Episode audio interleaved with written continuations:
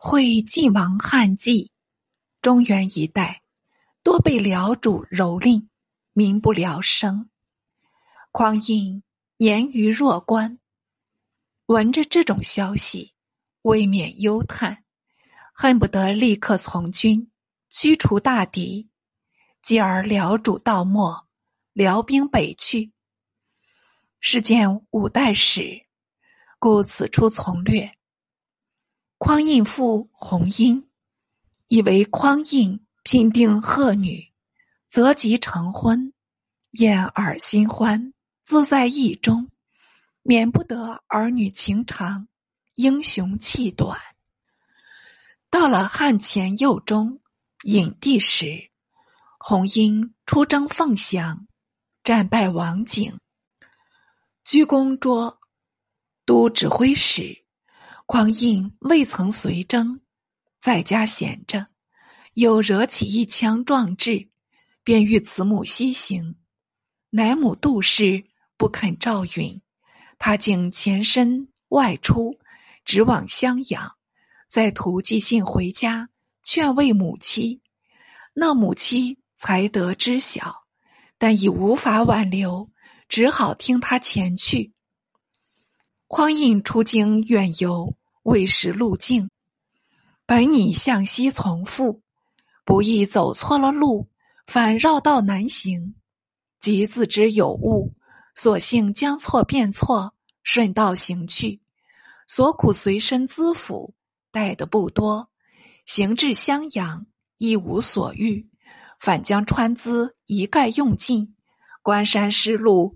日暮途穷，那时进退维谷，不得已投宿僧寺。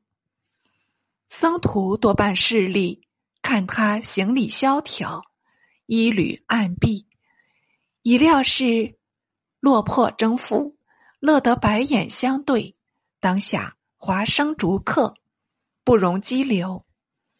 匡胤没法，只好婉辞央告，借宿一宵，说至再三。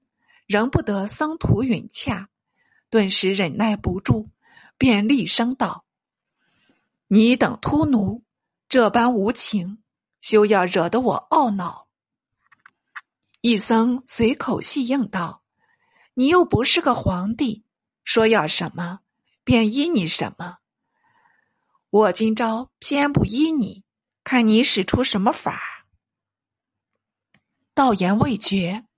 那右足上已着了一跤，不知不觉的倒退几步，跌倒地上。旁边走过一僧，斥匡胤道：“你敢是强徒吗？快吃我一拳！”说时迟，那时快，这僧拳已向匡胤胸前猛击过来。匡胤不慌不忙，轻轻的伸出右手，将他来拳按住。喝一声去，那僧已退了丈许，扑嗒一声，也向地上睡倒了。还有几个小沙弥吓得魂不附体，统向内飞奔。不一时，走出了一个老僧，那衣西帐，款款前来。匡胤瞧将过去，却是庞眉皓首，屈骨轻言。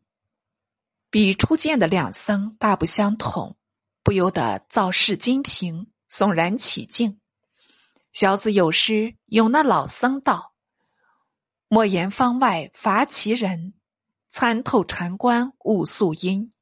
愿借片帆风送力，好叫真主出迷津。”欲知老僧如何对付，且知下回表明。看本回一段总貌。已将宋朝三百年事包括在内，所谓正一接领，举纲定纲，已是俗本小说，空空洞洞的说了几句套话，故自大相径庭矣。后半叙入宋太祖出身，都是依据正史，不设虚诞，偏下笔独有神采，令人刮目相看，是该剧史家小说家之二长。